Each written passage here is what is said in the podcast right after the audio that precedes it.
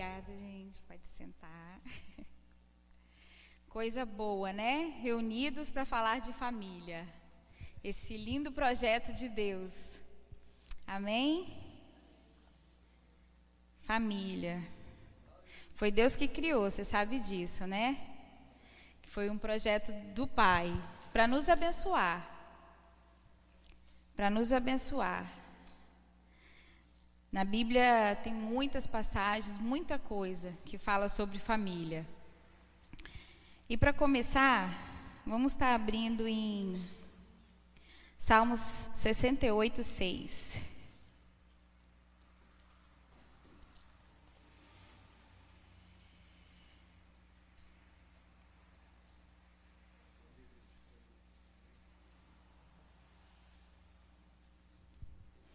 E eu orando, pensando e perguntando ao Pai sobre o que falarmos nessa noite mas só vinha a palavra família mesmo.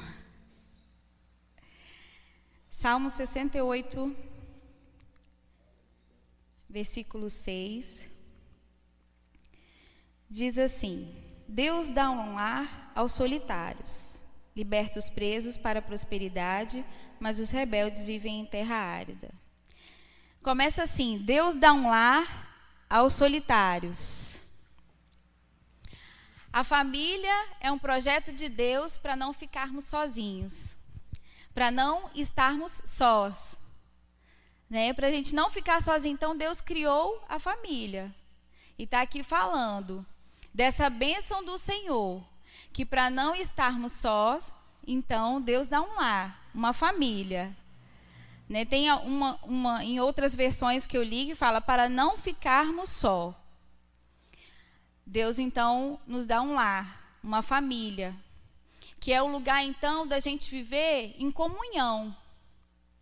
É para a gente não estar sozinho. E a gente pode ver isso quando tudo começou lá em Gênesis.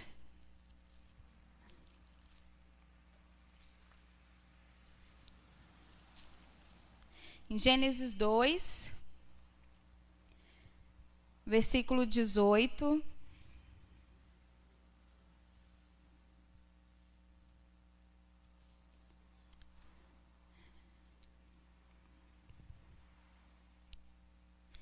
E eu estou aqui pensando, o que, que é família, gente? Eu vou falar uma coisa aqui, até um pouco nojenta.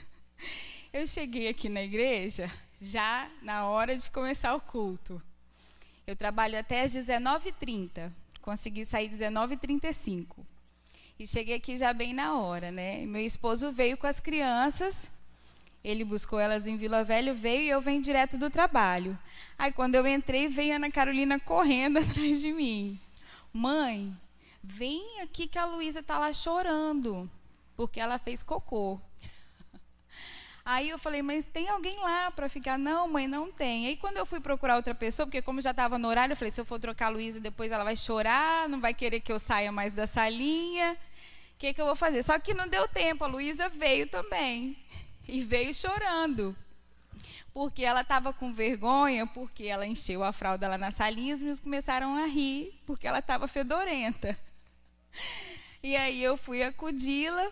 Nisso, nesse meio tempo, fui procurar o berçário fechado. Falei, onde eu vou trocar a fralda da Luísa? Corri, fui lá no gabinete para trocar a fralda dela. E aí, nesse corre-corre, sujou a minha blusa. E eu estou aqui, passei lenço umedecido, fui lá no banheiro, limpei, mas estou aqui com o microfone sentindo o cheiro o tempo todo do que a Luísa fez. Né, pensando, isso é família. Vamos lá. Gênesis 2:18. Então o Senhor Deus declarou: Não é bom que o homem esteja só. Farei para ele alguém que o auxilie e lhe corresponda.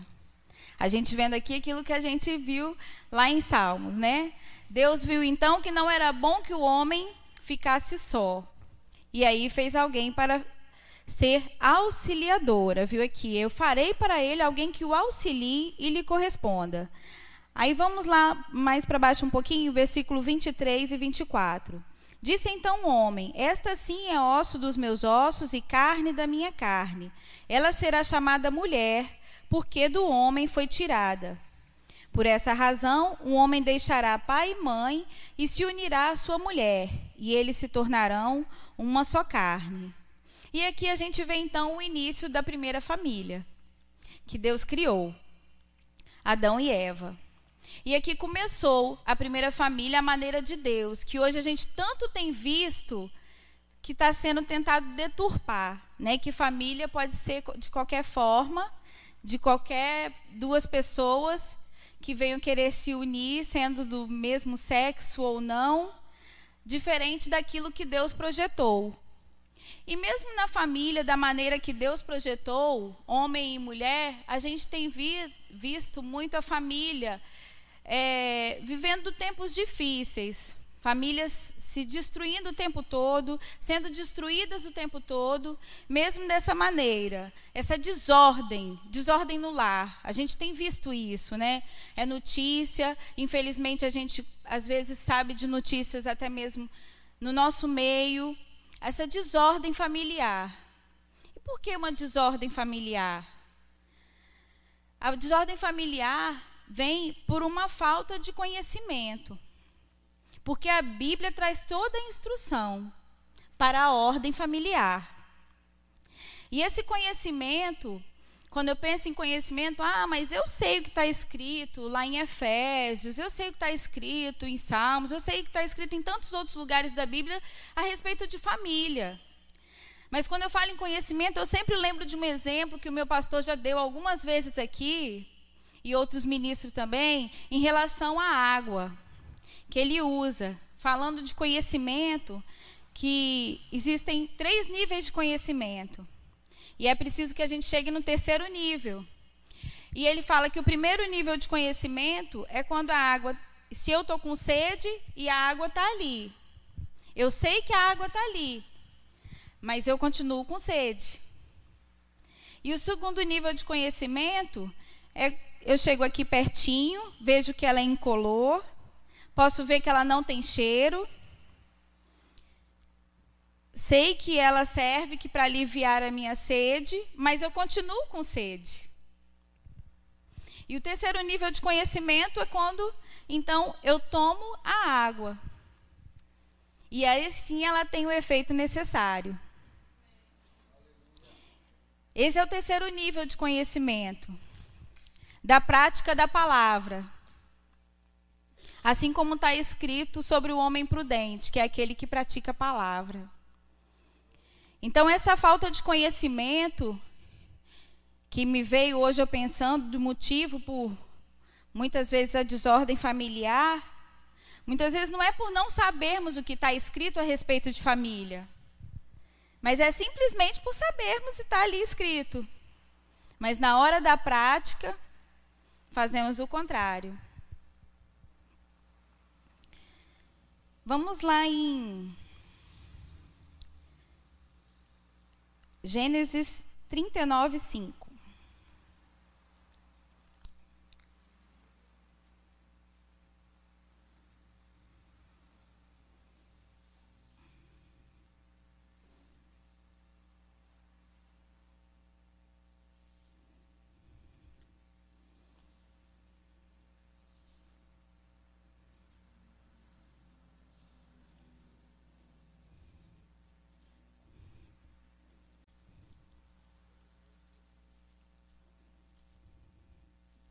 Aliás, irmão, vamos deixar esse para depois?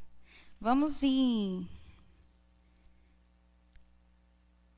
Espera aí só um pouquinho.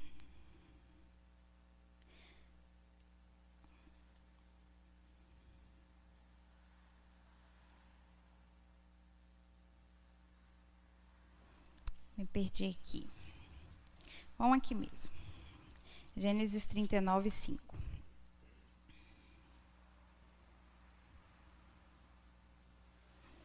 E aqui está falando de um lar, que era o lar de Potifar.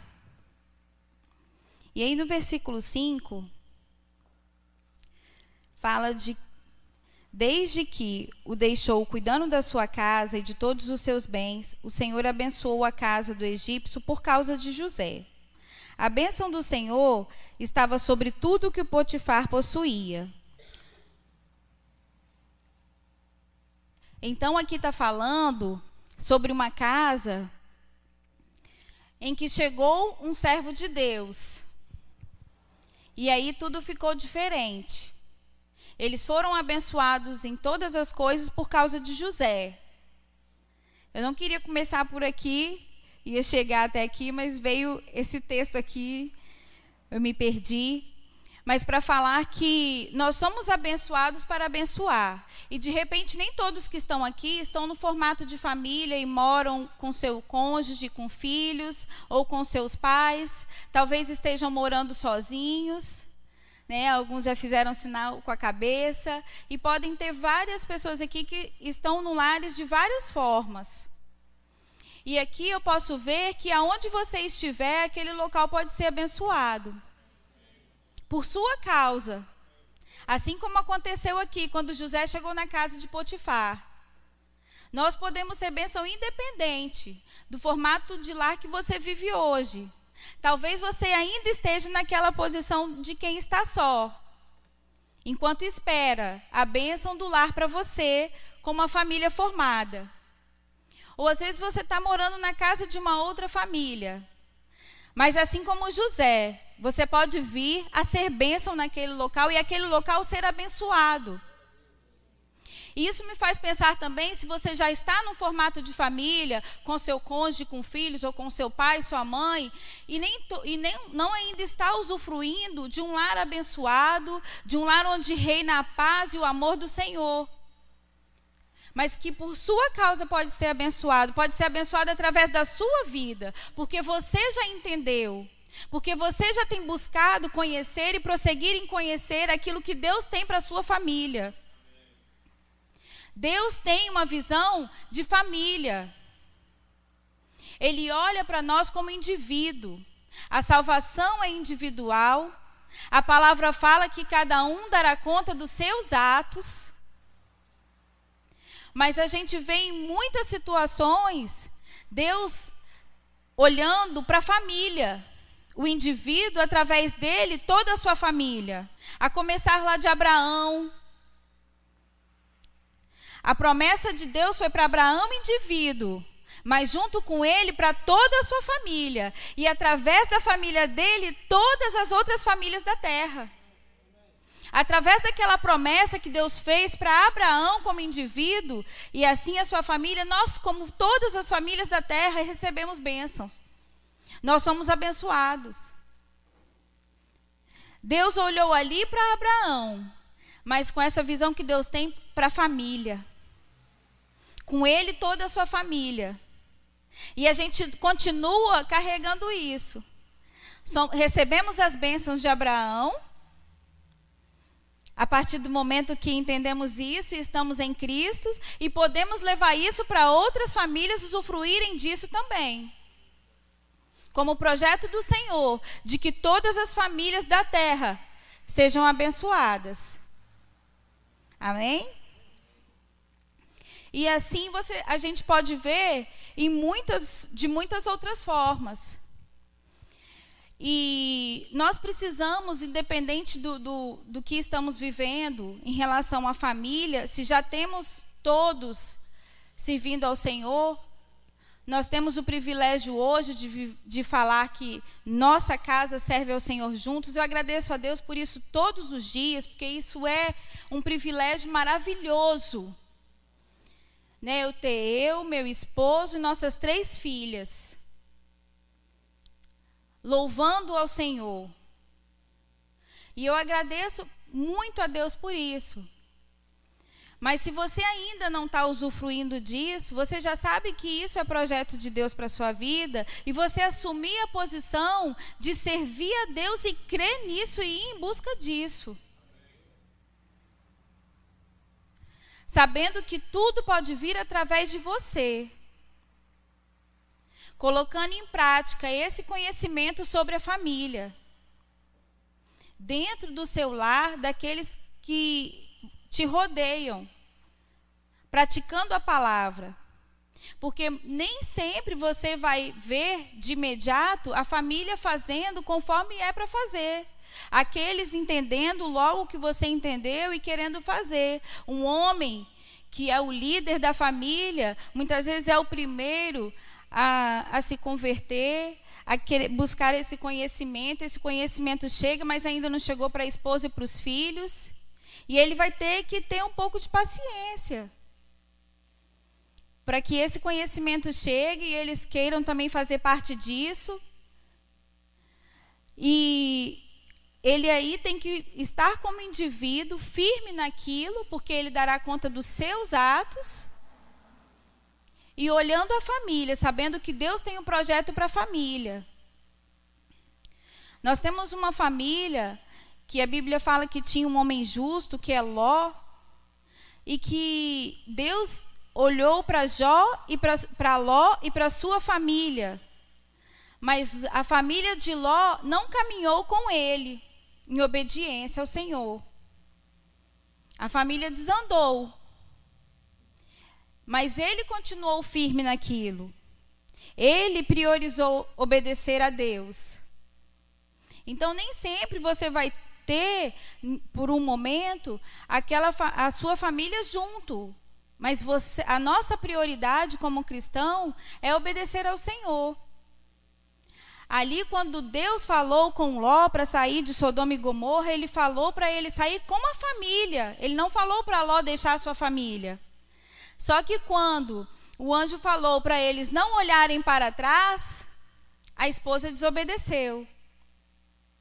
E ele nem pôde parar para olhar o que tinha acontecido com a esposa, porque se ele olhasse, e aconteceu o mesmo com ele. Ele teve que ser firme naquele propósito. Ali naquele momento a esposa não entrou na obediência a Deus assim como Ló entrou. E ele teve que prosseguir, firme. Porque o primeiro princípio que a gente precisa aprender para ordem familiar é que Deus é prioridade na nossa vida. Buscai primeiro o reino de Deus. Vamos lá para Marcos 12, de 28 a 31.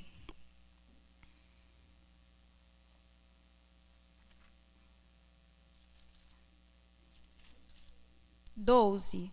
Marcos, capítulo 12, versículo 28.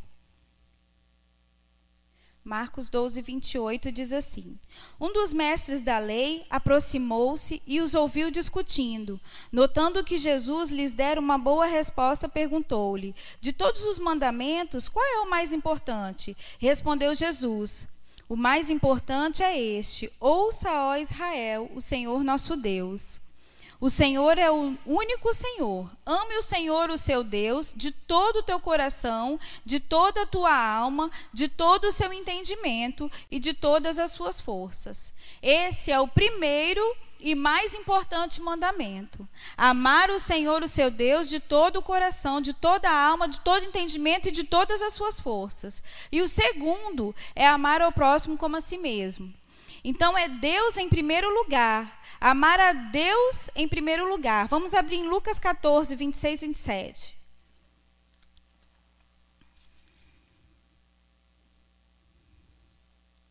Lucas capítulo 14, versículos 26 e 27.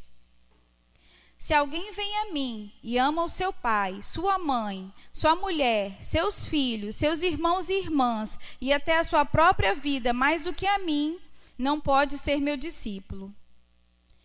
Então, ser, para sermos discípulo, a Bíblia traz aqui, é acima de todas as coisas, do nosso cônjuge, de nossos filhos, dos nossos pais, é o Senhor. O Senhor deve ser a nossa prioridade. E se isso sair de ordem, a nossa casa também não vai estar em ordem. Mateus 6, 33.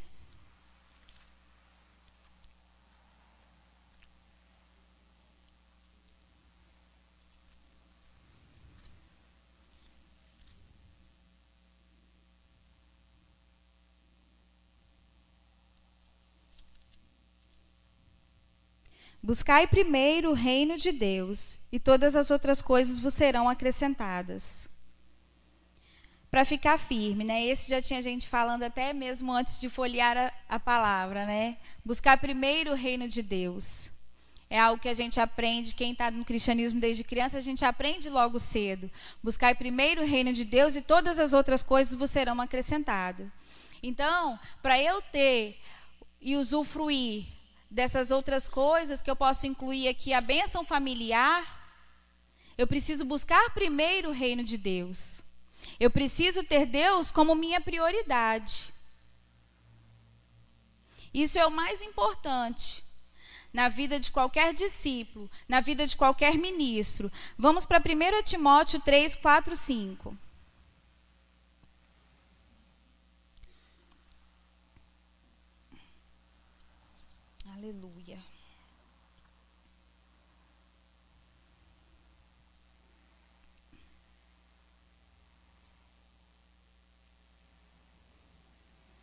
Vamos ler do primeiro, 1 Timóteo 3.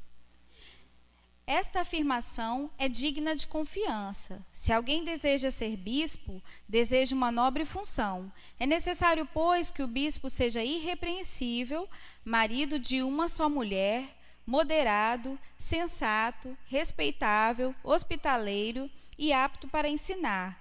Não deve ser apegado ao vinho, nem violento, mas sim amável, pacífico e não apegado ao dinheiro ele deve governar bem a sua própria família, tendo os filhos sujeitos a ele com toda a dignidade. Pois se alguém não sabe governar a sua própria família, como poderá cu cuidar da igreja de Deus? Então a nossa família precisa estar em ordem, né? Isso vai fazer diferença também no nosso ministério. Aqui eu é uma pergunta: como alguém vai cuidar bem da igreja se a família estiver em desordem? Em desordem é não estar tá de acordo com os princípios bíblicos. Que a gente lê aqui, o que, que é essa ordem? Os filhos sujeito a ele. Mas em cima falou de um homem de uma só mulher. Então é um homem que tem na sua casa os princípios bíblicos funcionando. E isso faz com que ele esteja apto para então governar a igreja ou ser líder de algum lugar. Né? Como é que vai poder fazer qualquer outra coisa, liderar qualquer outro lugar se a sua casa não estiver em ordem? Tudo começa em casa. Então, a nossa prioridade é o Senhor, é obedecer ao Senhor. E com isso, depois, a ordem familiar. Em segundo lugar, então, eu vejo aqui que é a nossa família. Em primeiro lugar, o Senhor, e segundo, a nossa família. E aí as coisas vão estar andando em ordem, porque se eu busco o Senhor, se eu amo a Deus acima de todas as coisas, minha prioridade vai ser agradá-lo, vai ser andar em obediência. Então eu posso ver aqui, em toda a Bíblia, tudo o que é necessário, todas as informações. Então, se eu sou filho e vejo que o filho precisa se sujeitar ao pai, não basta eu saber que está escrito, eu preciso de me sujeitar. Chegando então ao terceiro nível de conhecimento. Para que as coisas possam entrar numa ordem, e nós temos essa responsabilidade como cristãos de andar dessa forma e sermos abençoados para abençoar outras famílias. Porque a desordem é tão grande que se a nossa família estiver em ordem, isso vai atrair outras famílias. Outras famílias vão desejar isso. Olhando para a ordem da nossa casa. Domingo, nosso a gente esteve escutando aqui sobre orar pelos vizinhos, né? Nosso pastor comentou sobre isso. Se o seu vizinho está lá colocando aquela música que está te incomodando, aquela casa, aquela bagunça, aquela gritaria, você está então, ao invés de murmurar, está orando pelo vizinho. E a sua família pode ser diferente para que atraia os seus vizinhos. Essa desordem que às vezes você percebe sem nem ir na casa dele. Às vezes você de ser vizinho, você consegue perceber a desordem só de estar tá escutando o que está acontecendo lá. E aí ele pode perceber também a ordem da sua casa. Sem que você fique murmurando, sem que você faça cara feia para ele. Quando aquele som não te deixa descansar no domingo à tarde.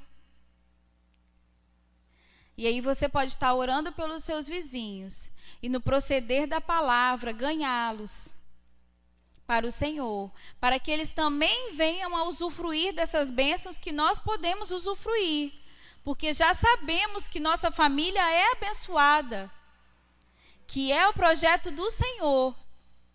Sermos abençoados desde lá com aquelas bênçãos que ele prometeu para Abraão, com as bênçãos de Abraão.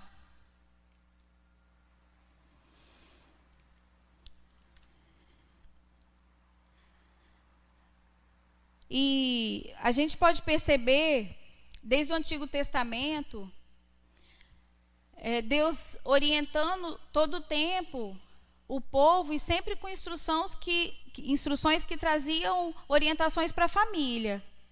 Dos dez mandamentos, dois estão diretamente ligados com a família.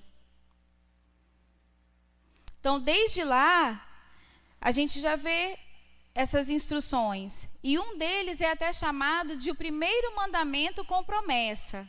Eu aprendi assim desde criança, que era o primeiro mandamento com promessa, que é o que? Honra teu pai e a tua mãe. E aí seus dias, né?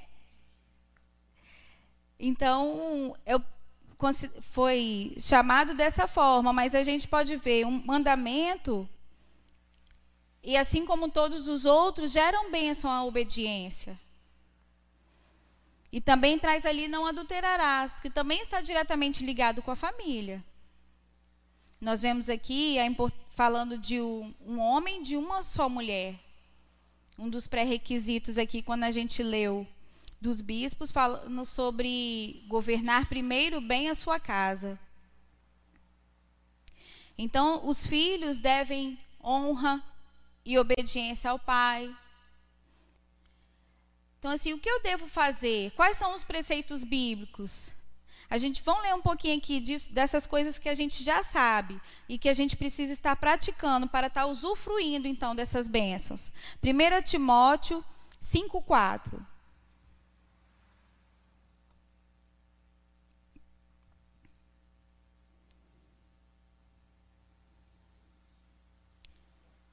1 Timóteo, capítulo 5, versículo 4.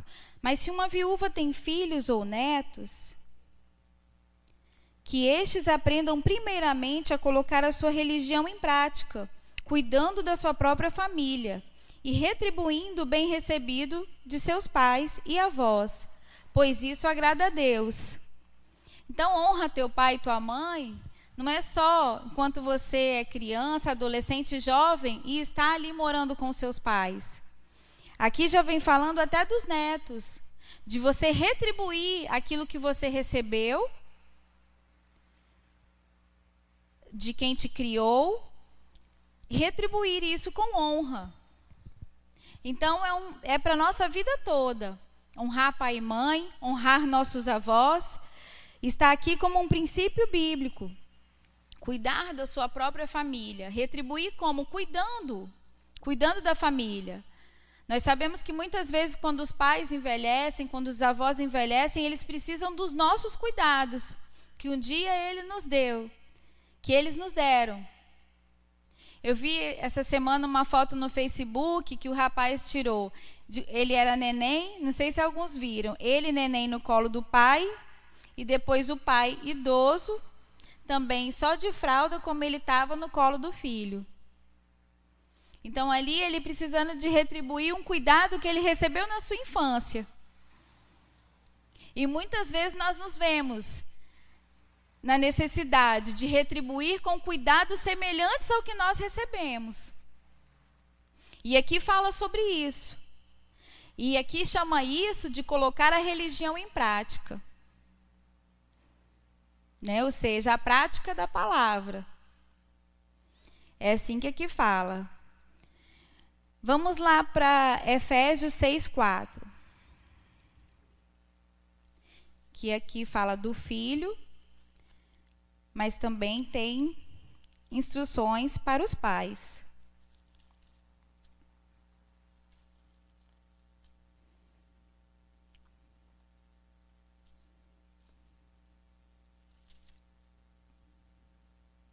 O Efésios 6, versículo 2, que também fala sobre os para os filhos, honra teu pai e tua mãe, este é o primeiro mandamento com promessa. E o 3, para que tudo corra bem e tenhas longa vida sobre a terra. Aí o 4 já é uma instrução para os pais. Pais, não irritem seus filhos. Antes, criem no segundo a instrução e o conselho do Senhor. Então, aqui, um recadinho para os pais. Não irritar, muitas vezes falando de qualquer forma, ensinando aquilo que não é a instrução e o conselho do Senhor. Como a Bíblia fala para os pais sobre ensinar os filhos?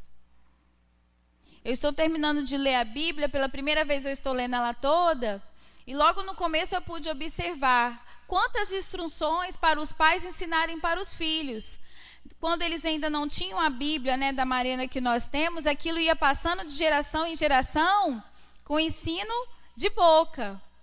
E quantas instruções para os pais falarem, para os filhos contarem as histórias, contarem tudo aquilo que eles viviram, viveram, contaram tudo aquilo que Deus fez na vida deles. E hoje a gente pode sentar com os filhos, ler a Bíblia e instruir. E é um ensinar que não é trazendo na igreja na quinta, na terça, ao domingo. Porque fala para ensinar ao deitar, ao levantar, ao caminhar, é em todo o tempo. Ensinar no caminho, como a palavra fala, é ensinar todo o tempo, com seu proceder. Ele vai estar caminhando com você e vai estar aprendendo com o que você está falando, vai estar aprendendo com o que você está fazendo. É ensinar todo o tempo. A Ana Carolina, de 10 anos, nossa filha mais velha, ela tem a responsabilidade, hoje nem sempre ela faz ainda naturalmente de acordar e pegar a palavra. E hoje eu tive ainda que colocar isso para ela como regra. Antes de qualquer outra coisa, ela precisa ter o tempo dela de leitura da palavra. E tem dia que ela esquece, vai fazer outra coisa, e eu falo, Ana, você esqueceu de alguma coisa. E às vezes vem um bico. Mas é esse tempo de eu estar ensinando. A buscar, ah, mãe, mas eu tenho prova. Buscar primeiro o reino de Deus. E a gente tem bons exemplos aqui também. Eu sempre lembro da Larissa. Você lembra da Larissa que passou lá na UFES em primeiro lugar? Fazendo rema. Você vai estudar para a prova. Mas vamos ler a palavra. E aí ela vai entendendo. E aí ela lê a palavra, faz a prova, tira boa nota. E ela vai entendendo que isso dá certo, que é assim mesmo, que isso funciona. E tendo o privilégio de já desde pequena poder ver os princípios do Senhor acontecerem. Vamos lá para Efésios. Efésios nós já estamos, né? Só voltar para o 5. Efésios 5, 28. Da mesma forma, os maridos devem amar cada um a sua mulher, como a seu próprio corpo. Quem ama sua mulher, ama a si mesmo. Além do mais, ninguém jamais odiou seu próprio corpo. Antes o alimenta e dele cuida, como também Cristo faz com a igreja. Então, aqui é a orientação para o marido. Que responsabilidade! Amar a sua mulher como Cristo amou a igreja e deu a sua própria vida por ela. Então, esposo, para seu lar estar em ordem, isso precisa estar em prática. Dar a sua própria vida pela sua esposa. amar, honrar, tratá-la bem, estar tá de olho nas suas necessidades, se dedicar à sua esposa. Isso faz parte do seu lar andar em ordem. Você não pode estar olhando lá só para os mulheres sujeita, sujeitai a vossos maridos, sem estar olhando para a sua parte. Então, cada um olhando para o seu e praticando a palavra para que as coisas andem em ordem. E aí, mais para frente aqui. Mais para frente não, antes, 22, 5, 22. Mulheres, sujeitem-se cada um a seu marido como ao Senhor, pois o marido é o cabeça da mulher como também Cristo é o cabeça da igreja, que é o seu corpo, do qual ele é o Salvador. Então, mulheres, e aqui um independe do outro. Você não vai esperar que muitas vezes a gente escuta quando a gente senta com casais, um esperando que comece pelo outro. Eu já escutei assim. É um absurdo, fizemos dois danos de rema e ele continua me tratando desse jeito. Mas se você for procurar ver também, ela ainda não entendeu sujeitar ao seu marido. Essa tendência de olhar o do outro, olhar o outro. Então é cada um olhando os seus deveres, olhando para a ordem familiar, porque a sua prioridade é o Senhor, é amar ao Senhor acima de todas as coisas. Então, independente do que eu estou recebendo do meu marido, dos meus filhos, eu vou estar praticando a palavra. Eu voltar porque eu amo ao Senhor acima de todas as coisas. Então não dá para fazer biquinho. Não dá para dar brecha para estar tá em desacordo com a palavra. Porque o Senhor é a minha prioridade. E aí tudo vai ficando mais fácil. Porque se meu marido me ama como Cristo amou a igreja, é claro que vai ser mais fácil eu me sujeitar a ele. Se ele me tratar com honra. E se a mulher se sujeita ao marido, como a palavra fala, se também trata o marido com honra, vai ficar mais fácil para ele também dar esse amor para a mulher, como Cristo amou a igreja. A gente vai facilitando um para o outro. Não sei se você já percebeu que com alguma palavra você irritou o seu filho. E às vezes a bagunça que isso dá, porque você falou de qualquer jeito, porque sua casa naquele momento por você se tornou uma gritaria, que a Bíblia fala sobre isso. Minha casa não pode ser um ambiente de gritaria. E aí, nisso que eu, eu mesmo torno da minha casa um ambiente de gritaria, os meus filhos ficam irritados. E aí vem uma desordem completa. A prática da palavra é que vai trazer essa ordem familiar, que é desejada, é muito falada, e que muitas vezes a gente vê psicólogos, nada contra isso, mas muitas, muitas vezes a psicologia traz coisas desalinhadas à palavra e a gente fica com a palavra. A gente começa vendo isso porque o conselho hoje é não corrigir os filhos com tapa, com palmadas, né?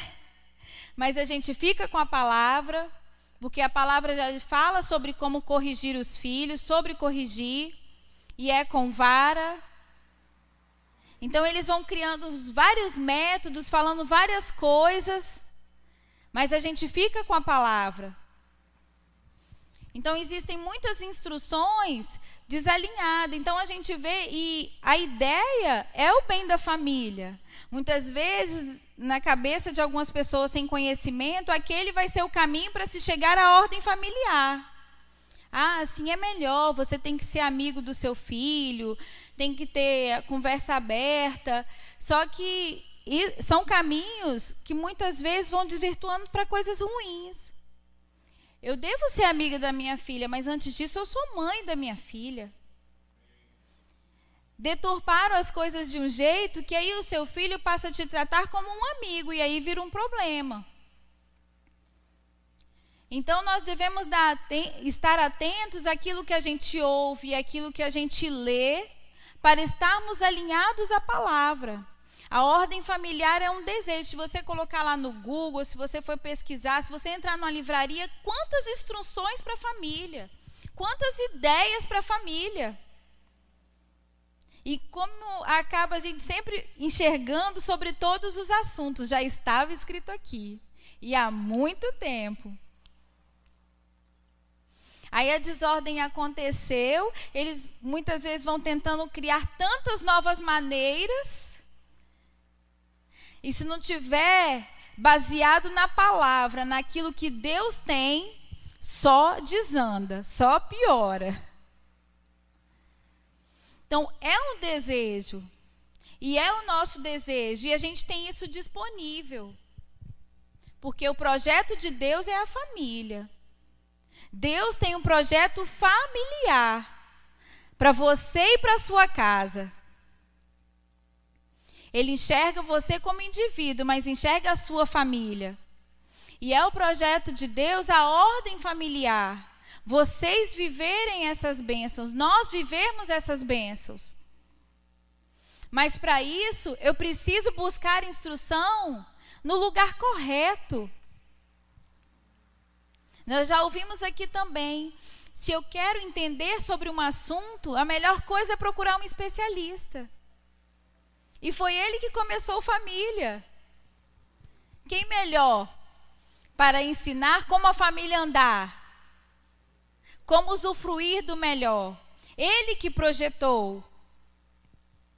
Então, se queremos, desejamos entender isso, desejamos usufruir, desejamos que nosso lar reine a paz que excede todo entendimento, o amor. Precisamos estar ligados naquilo que o especialista sobre família fala. Devemos buscar orientação do alto, orando, buscando ser guiados pelo Espírito, buscando colocar em prática aquilo que a palavra fala. E aí podemos sim usufruirmos de uma família, como Deus projetou, para vivermos todas as bênçãos do Senhor, em todas as áreas. É o desejo do Senhor. O Senhor se alegra com a nossa prosperidade. O Senhor se alegra com o nosso bem. Dele vem todas as coisas boas. Mas eu não posso estar só ligado no final, só nas coisas que vão ser acrescentadas. Eu tenho que estar de olho no buscar primeiro o reino de Deus. Eu tenho que estar de olho no praticar a palavra, para que todas as coisas me sejam acrescentadas. Para então estar usufruindo de todas as bênçãos prometidas, que são lindas. E eu quero vivê-las todas enquanto estamos aqui. Deus quer que esse tempo que estamos aqui vivendo, nisso que vai passar, que ainda tem algo melhor e eterno, estejamos usufruindo do melhor, de acordo com a boa, perfeita e agradável vontade dEle. É isso que Deus tem para o nosso lar. E nós somos abençoados para abençoar desde o princípio. Assim como Deus começou lá com Abraão. Então é nosso privilégio de usufruir de tudo isso para ainda alcançar outras famílias. Para poder levar para outras famílias, para que outras famílias olhem e desejam aquilo que a gente está vivendo. Que possamos então estar buscando a Deus em primeiro lugar, buscando colocar em prática todos os seus princípios, acreditando nesse lindo projeto de Deus, que é a família, e que vale a pena, vale a pena, muitas vezes, abrir mão da nossa própria vontade, colocar em prática Romanos 12, 10, que é honrar o outro antes de mim mesmo, para alcançarmos aquilo que Deus tem para a gente. Está olhando para a família, suprindo o outro, priorizando o outro e recebendo as bênçãos do Senhor. Amém?